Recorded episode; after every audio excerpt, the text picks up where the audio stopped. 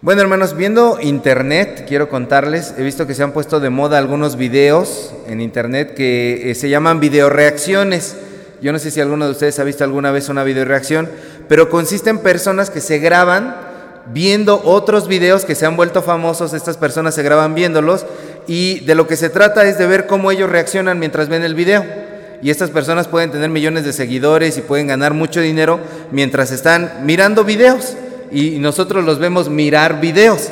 Entonces, eh, hay algunas de estas videoreacciones que son realmente muy graciosas por las cosas que hace la gente, las cosas que dice, son muy espontáneos, de repente cuando hay un video gracioso o algo así, es muy chistoso cómo eh, reaccionan este, estas personas, o hay temas muy interesantes o temas muy de moda que ven y, se pone de moda. Por ejemplo, cuando salió eh, el año pasado la película de Spider-Man, este, todo mundo quería, eh, hacía video reacciones de ver los avances de la película de Spider-Man. Y era muy, muy gracioso ver a algunas personas cómo se emocionaban, brincaban del sillón, gritaban, hacían cosas muy locas, ¿no?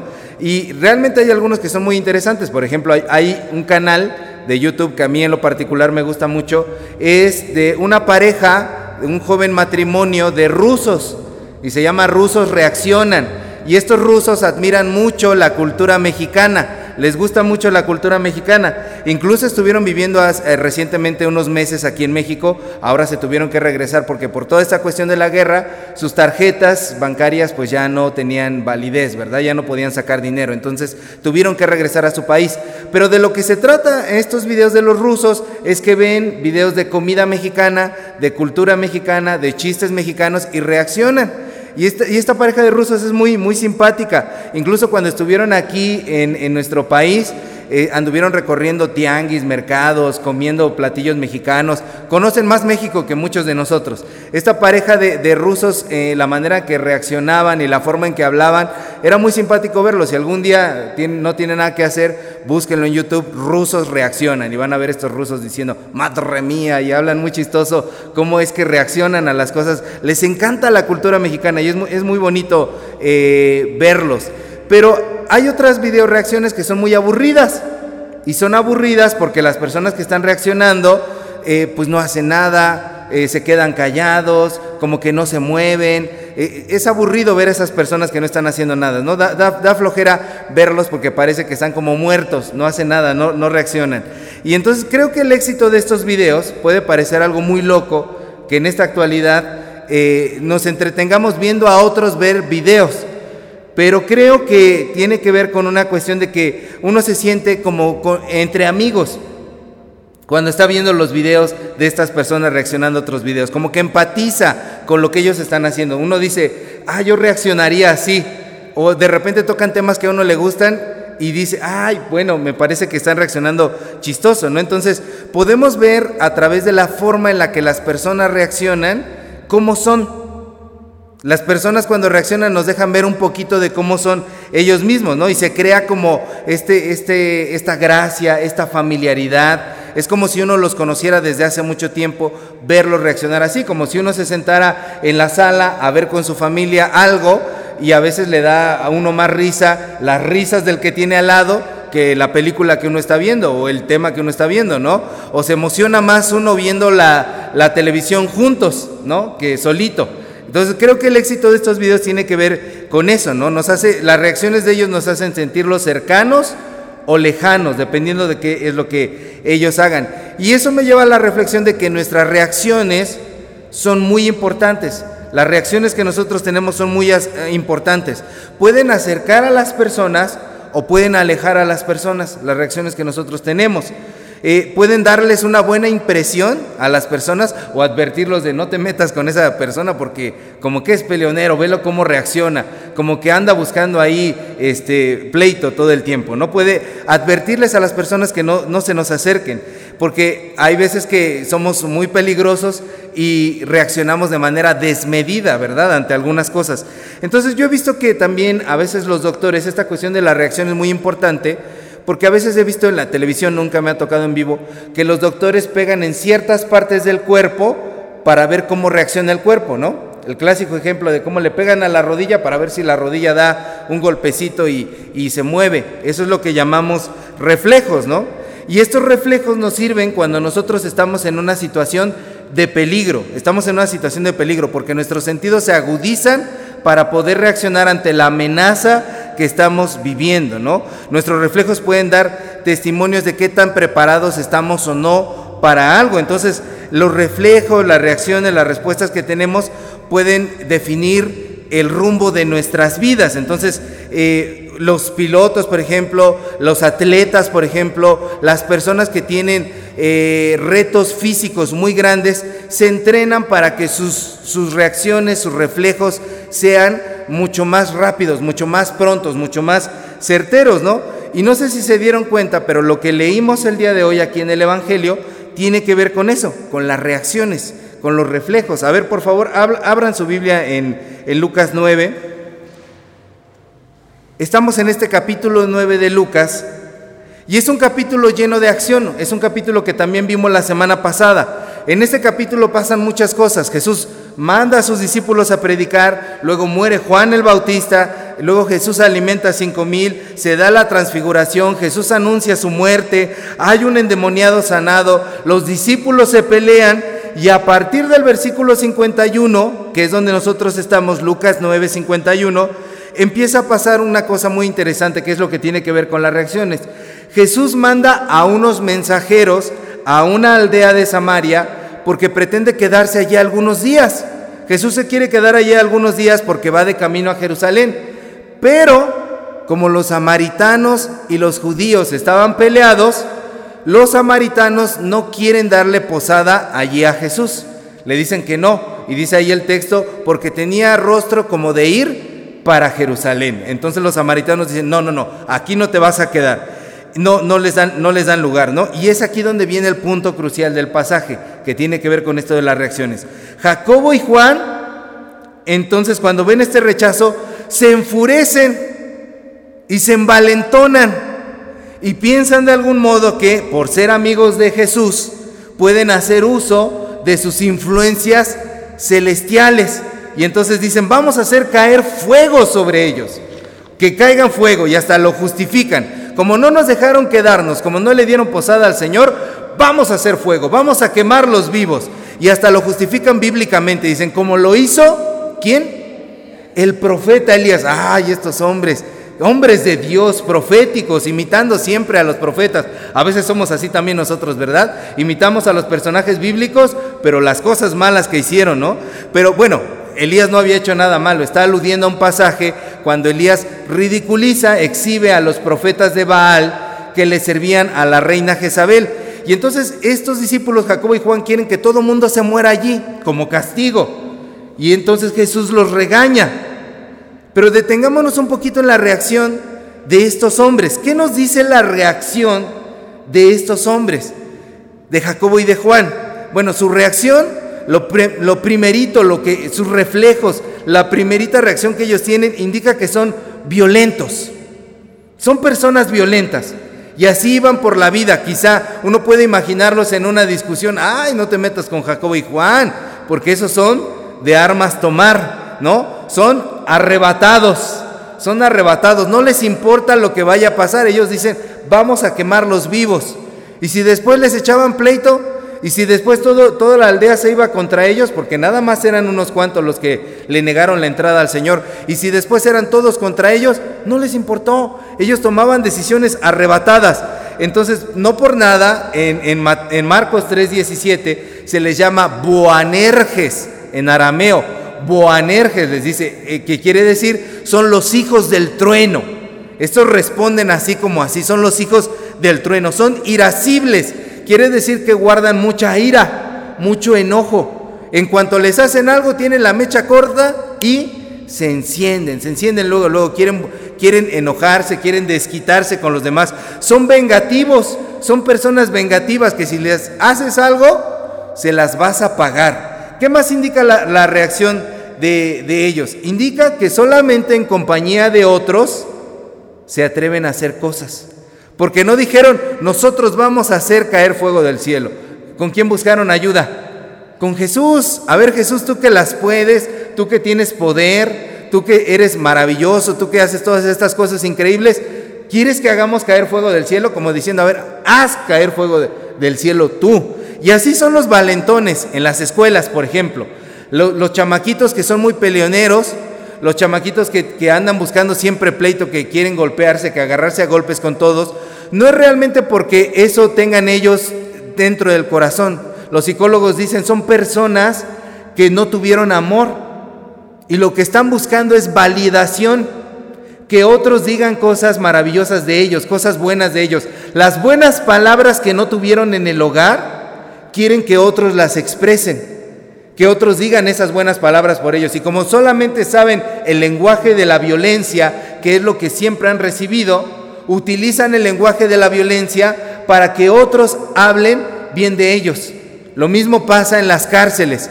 Yo estuve trabajando algún tiempo en cárceles para adolescentes y, esto es lo que se hace. Los que quieren validarse de alguna forma, los, los que quieren tener el liderazgo allá dentro de alguna forma, tienen que recurrir a la violencia para que otros no se burlen de ellos, para que otros no los pisoteen. Y de esa manera utilizan este lenguaje de los golpes para hacerse valer demostrar y que otros les tengan el respeto que en casa no les dieron, que otros les tengan la admiración que en casa no tuvieron. Y aquí Jacobo y Juan funcionan de la misma forma, buscan la validación de otros, son medios fanfarrones, buscan la aprobación de Jesús. ¿Quieres que lo hagamos Jesús? Por medio de la violencia. Entonces vemos también en estas reacciones que Jacobo y Juan son corruptos, porque buscan aquí la validación, las influencias de Jesús para poder hacerle daño a otros, o al menos pretenden buscar las influencias de Jesús. Y esto era algo que venía de familia en Jacobo y Juan, no era algo que nacía de ellos. En Mateo 20, 21 ustedes pueden ver que la mamá de Jacobo y Juan se acerca con Jesús y les dice, Señor, te quiero pedir algo, ¿cuál es tu petición, mujer? que cuando vengas en tu reino mis hijos se sienten el uno a tu diestra y el otro a tu siniestra, que se sienten a la derecha y a la izquierda de ti. Jesús le dice, eso no, no es dado a mí darlo, eso es del Padre Celestial. Pero vemos cómo esta familia buscaba hacer las cosas por debajito del agua, por debajo del agua siempre, buscando las influencias siempre. Jacobo y Juan de aquí de la misma manera están buscando hacer las cosas por debajo del agua con tal de satisfacer su deseo, su deseo de venganza. Son capaces de pasar por encima de cualquier persona con tal de satisfacer su deseo. Entonces por esto estos discípulos dicen, ah, no me dejaron quedar. Pues tengo deseos de venganza, hay que hacer algo, hay que hacer caer fuego del cielo. Y podemos ver que son tajantes, porque no pensaron así como los vamos y los golpeamos, les damos una lección como bravucones. No, no, no, no, no, no. Fuego del cielo, que todo se acabe ahí. Entonces vemos que son determinantes totalmente. A veces algunos de nosotros somos así, ¿verdad? Eh, para poder curar una pequeña herida, damos una, una solución muy, muy grande, ¿no? A, la situación, una reacción muy grande. Entonces, esta reacción también nos, nos indica, de Jacob y Juan, que usaban a Dios para justificar sus actos. Porque no nada más se les ocurrió decir fuego del cielo. Dijeron fuego del cielo como hizo el profeta Elías. Utilizaban a Dios para justificar su violencia. Y en el mundo a diario hay personas que utilizan a Dios para justificar la discriminación y la violencia. A veces hasta las iglesias nos llenamos la boca de Dios para humillar a otros, para violentar a otros para discriminar a otros y decimos, es que esto es lo que dice la Biblia y tú te vas a ir al infierno. Esto es lo que dice la Biblia y tú estás mal y tú estás pecando y arderás en el lago de fuego. ¿No han escuchado personas así? ¿O no han hablado ustedes a veces así cuando eh, hay otras personas que hacen cosas? Somos a veces así, utilizamos a Dios para justificar nuestra violencia. Entonces, estos hombres eran así. Y a gran escala mundial los gobiernos a veces dicen, hacemos esta guerra en nombre de Dios. No solamente en el pasado, lamentablemente, sigue ocurriendo en la actualidad. Se siguen peleando en nombre de Dios. Entonces, vean cuántas cosas podemos conocer de alguien, de la personalidad de alguien, del interior de alguien, por una sola reacción.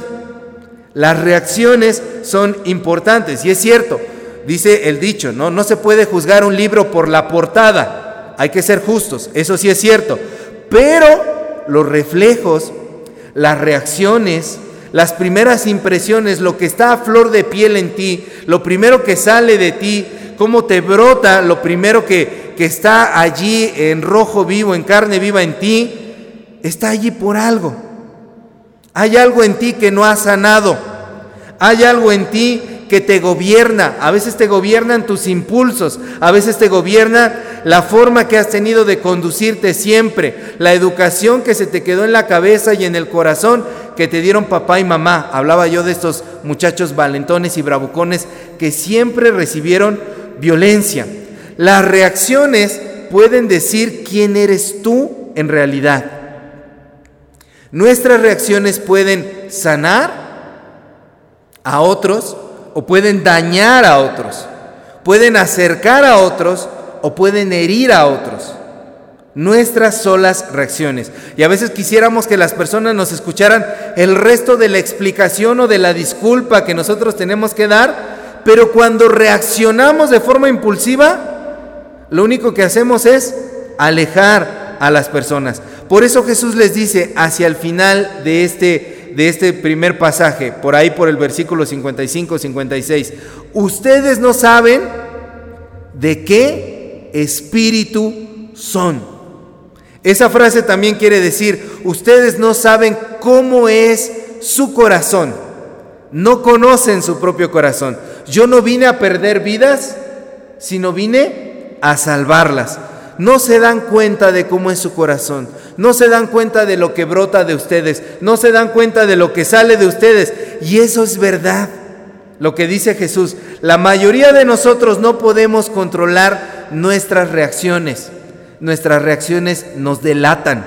Y eso es a lo que se dedican los criminólogos. Por ejemplo, cuando interroga, interrogan a una persona que ha cometido un delito, se dedican a observarlo físicamente para ver sus reacciones, para ver si empieza a sudar, si empieza a tambalear, si empieza a repetir palabras, si empieza a moverse de un lado para otro, para dónde se mueven sus ojos. Agua si ustedes están con alguna persona que sepa un poquito de eso, porque sabrá si ustedes están mintiendo o no. Por ejemplo, dicen los criminólogos, cuando una persona mira mucho hacia la izquierda, hacia arriba, está mintiendo. Cuando una persona repite mucho una palabra, está mintiendo. Cuando te da explicaciones de más, está mintiendo. Los criminólogos se dedican a rastrear todas estas cosas que nos delatan porque eso es lo que hay en el corazón. Hay ciertos indicios en nuestros cuerpos, en nuestras reacciones que nosotros no podemos controlar. Eso es inconsciente está dentro de nosotros. Como sabemos que estamos mintiendo, empezamos a hacer, a tener ciertos tics, a, repetir ciertos movimientos que nos delatan y dicen qué es lo que hay en nosotros. Entonces, el llamado hoy, hoy hermanos, en este Evangelio es a autoexaminarnos. Y la pregunta es, ¿cómo reaccionas tú ante las situaciones adversas? ¿Cómo reaccionas tú cuando hay un no en tu vida. Como cuando a los discípulos les dicen, no, aquí no, esto no, esto que estabas pidiendo, no. Ahora vas a entrar en un tiempo de dificultad. ¿Cómo reaccionas? Hay personas que se paralizan, que no saben qué hacer no toman buenas decisiones y no toman ninguna decisión porque se quedan congelados. No se pueden mover. Los riesgos, las situaciones difíciles les asustan tanto que se quedan paralizados y no pueden hacer nada. Y hay otros que comienzan a inventarse historias. Mienten, mienten y mienten y mienten y sobre una mentira construyen otra mentira y sobre esa mentira otra mentira y otra mentira y otra mentira y otra mentira hasta que se convencen a sí mismos de sus propias mentiras, pero no pueden convencer a todo mundo de sus propias mentiras. Hay otras personas que luego, luego, ante las situaciones difíciles, se van a los insultos. Son como Jacobo y Juan, se van a los golpes, ya sea verbales o físicos, porque usted puede decir, no, yo nunca le he pegado a nadie, pero ¿qué tal insultar? Yo nunca he agredido a nadie, pero ¿qué tal mentársela a alguien? Insultársela a alguien, aunque sea aquí. ¿Cómo reaccionamos? ¿Cuál es la primera cosa que nos viene cuando hay una dificultad? ¿No es cierto que cuando tomamos el volante, algunos de nosotros que manejamos nos transformamos? ¿Nos convertimos en, en otra cosa? nos bestializamos, como que retrocedemos en la cadena evolutiva y nos volvemos como más animales cuando estamos manejando. Otros, cuando vienen las dificultades, lloran y se frustran. Y es una lloradera y una lloradera y una lloradera y lloran y lloran y lloran, no solo para desahogarse, se quedan estancados en la lloradera y se quedan ahí frustrados. Y a los que estamos a su alrededor hasta nos desesperan, bueno, ya deja de llorar. Con llorar no solucionas nada, pero es la reacción que ellos tienen, es el impulso que ellos tienen. Y hay otras personas que toman decisiones impulsivas y que no les importa lo que, lo que vaya a pasar, las consecuencias de lo que vaya a pasar. Ahorita mismo yo me voy de la casa. Ahorita mismo vamos y hacemos un escándalo. Ahorita mismo vamos y le reclamamos no les importa. Oye, no, espérate, es que deberíamos ser prudentes. Ahorita no, no me importa, a mí me van a oír. Hay personas que reaccionan de esa manera, ¿no? Y hay otros que no se toman nada en serio. Cuando vienen las tragedias, no se lo toman en serio. Ah, no pasa nada. No, hombre, ¿qué va a estar sucediendo? ¿Cómo va a llegar esto a, a mayores? ¿Cómo es que esto va a crecer? Hasta que tienen la tragedia encima. Allí es cuando la vende de veras. Pero antes antes solamente se, la llevan leve, se la llevan relajados ellos, ¿no? Entonces, pocas son las personas que se sobreponen a sus propios impulsos, a sus propias reacciones, a sus propios reflejos y analizan, reflexionan. Como decía el comercial de antes, cuentan hasta 10 y le ponen sus reacciones en manos de Dios y lo analizan y acuden a Dios en oración y dicen, Dios, ayúdame a comprender esta situación. Yo no sé cómo sean ustedes, pero ah, yo cuando estoy en dificultades lo primero que hago no es orar. A lo mejor ustedes sí, los felicito. Si ustedes cuando hay un problema, una discusión en casa, cuando hay una dificultad, lo primeritito que hacen es orar, felicidades, ya están, miren. Pero si no, el Evangelio el día de hoy nos está llamando a poder reflexionar. ¿Cómo es tu carácter? ¿Cómo es tu, tu reacción? Pocas son las personas que pueden poner sus sentimientos en Dios y controlar ese caballo salvaje y desbocado que es nuestro carácter. Así lo dice Proverbios, es, el carácter es un caballo desbocado y poder decirle al caballo, ¡Ea! Calma, quieto, contrólate. Y logran domar al caballo. La mayoría de nosotros vamos y nos desbocamos por el barranco, nos vamos con todo y caballo porque nuestras reacciones son así. ¿Cómo reaccionas hoy? ¿Cómo reaccionas tú? Jesús te está diciendo a ti, ¿sabes de qué espíritu eres? ¿Sabes? Es decir, esta pregunta significa, ¿sabes cómo es tu corazón? ¿Sabes lo que hay en tu corazón? Porque nuestras reacciones reflejan lo que hay en nuestro corazón, lo que no ha sanado lo que todavía está allí. Tocan un tema y luego, luego, te duele. Tocan un tema y ¡ah! Te enojas. Uy, no me mencionen ese nombre porque nada más, ¡ay! Me duele el hígado cuando dicen ese nombre. No me toquen ese tema porque me pongo ansioso cuando empiezan a hablar de ese tema. Me sudan las manos. No, no quiero, no quiero saber de eso. No hablen de eso porque me duele la panza un montón. Empiezo luego, luego a estresarme.